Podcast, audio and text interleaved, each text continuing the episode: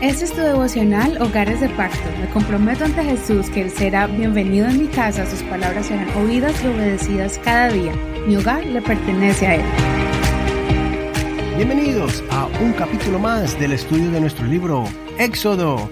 Vamos a leer el capítulo 16 y vamos a titular esta enseñanza como El síndrome del esclavo. Vamos a leer desde el primer verso hasta el verso 16. Toda la congregación de los hijos de Israel partió de Elim y llegó al desierto de Sin, que está entre Elim y Sinaí, el día 15 del mes segundo después de salir de la tierra de Egipto. Entonces toda la congregación de los hijos de Israel murmuró contra Moisés y Aarón en el desierto. Los hijos de Israel les decían, Ojalá el Señor nos hubiera hecho morir en la tierra de Egipto, cuando nos sentábamos junto a las ollas de carne, cuando comíamos pan hasta saciarnos nos han sacado a este desierto para matar de hambre a toda esta multitud. Entonces el Señor dijo a Moisés, He aquí yo haré llover para ustedes pan del cielo. El pueblo saldrá y recogerá diariamente la porción de cada día. Así lo pondré a prueba si anda en mi ley o no. Pero en el sexto día prepararán lo que han de llevar, que será el doble de lo que recojan cada día. Moisés y Aarón dijeron a todos los hijos de Israel, Al atardecer sabrán que el Señor los ha sacado de la tierra de Egipto y al amanecer verán la gloria del Señor, porque él ha oído sus murmuraciones contra el Señor. Pues, ¿qué somos nosotros para que murmuren contra nosotros?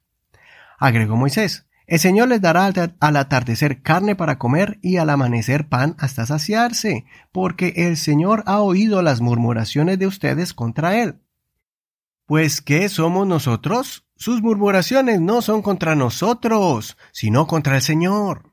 Moisés dijo a Aarón, Di a toda la congregación de los hijos de Israel, acérquense a la presencia del Señor, pues Él ha oído sus murmuraciones. Y sucedió que mientras Aarón hablaba a toda la congregación de Israel, miraron hacia el desierto, y he aquí la gloria del Señor se apareció en la nube. Y el Señor habló a Moisés diciendo, Yo he oído las murmuraciones de los hijos de Israel, háblales diciendo, al atardecer comerán carne y al amanecer se saciarán de pan y sabrán que yo soy el Señor su Dios.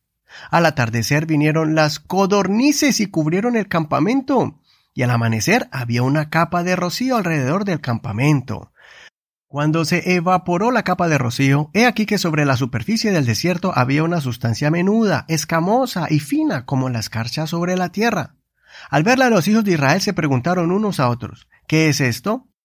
Pues no sabían lo que era. Entonces Moisés les dijo, es el pan que el Señor les da para comer.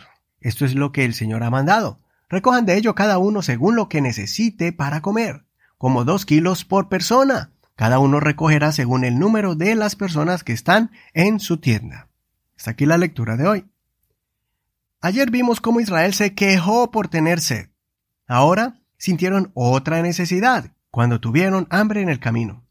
Una vez más, ellos se dejaron llevar por el desespero y el pánico de las dificultades, de las limitaciones. ¿Cuál fue su reacción? ¿Clamar a Dios y preguntarle cómo salir de ese problema? ¿Creer que Dios podría hacer un milagro y alimentar a cientos de miles de personas en el desierto? Como tenían mentalidad de esclavos, lo que se les vino a la mente fueron los alimentos que ellos comían cuando estaban bajo la esclavitud en Egipto. Por eso sufrieron el síndrome del esclavo. Ellos comenzaron a detallar cada ingrediente, cada vegetal, cada vez que se reunían alrededor de la olla para comer carne. Estos pensamientos hicieron que comenzaran a añorar esos momentos y hasta desear volver a Egipto. El síndrome del esclavo. Y esa reacción me aterroriza, el pensar que todo un pueblo desee volver a los azotes, a los insultos, a las imposiciones de trabajo forzado y la humillación constante de capataces que los dirigían como animales, con látigos y gritos para que trabajaran más rápido. ¡Qué contraste de pensamiento! Lamentablemente, esto también nos podría suceder, pero en el área espiritual. ¿Recuerdas cuando entregaste tu vida al Señor de rodillas y con un corazón quebrantado?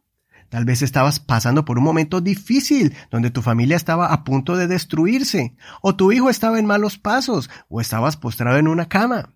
Tal vez cargabas con un gran remordimiento por alguna acción de la cual te estabas arrepintiendo y te atormentaba día a día. ¿O simplemente te habías cansado de vivir y ya no querías seguir más sobre esta tierra?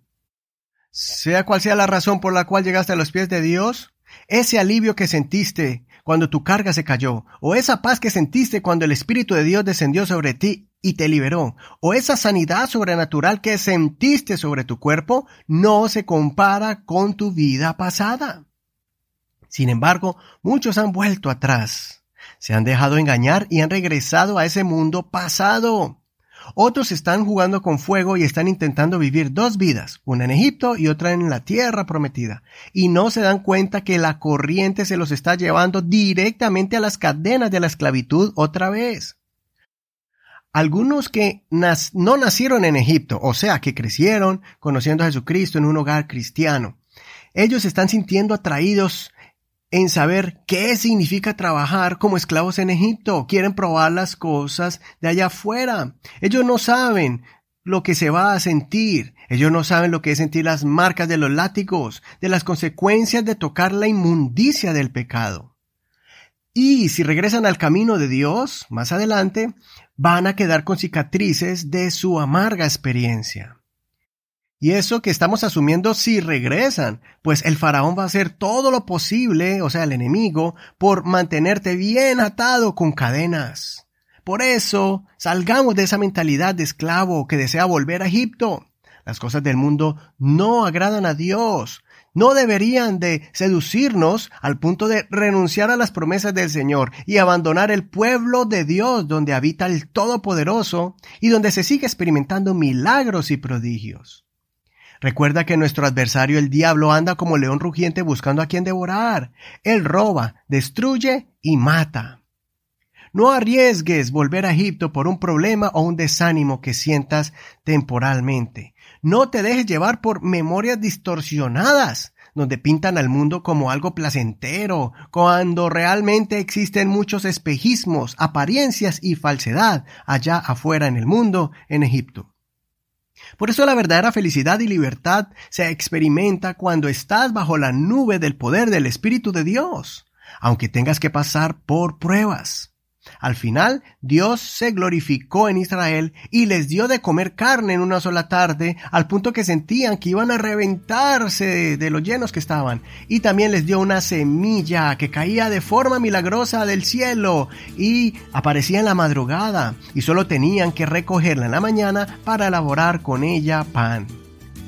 El maná cayó por 40 años durante el tiempo que caminaron por el desierto.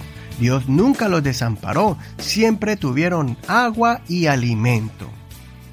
Espero que juntos transformemos nuestra manera de pensar terrenal y la acomodemos al pensamiento celestial, a la mente de Cristo Jesús.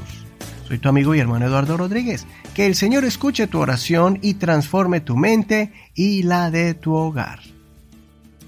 Gracias por compartir este devocional.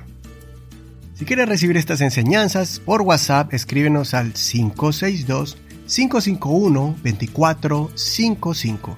También puedes encontrar las notas de este programa en español y en inglés en nuestra página de Facebook como Hogares de Pacto Devocional.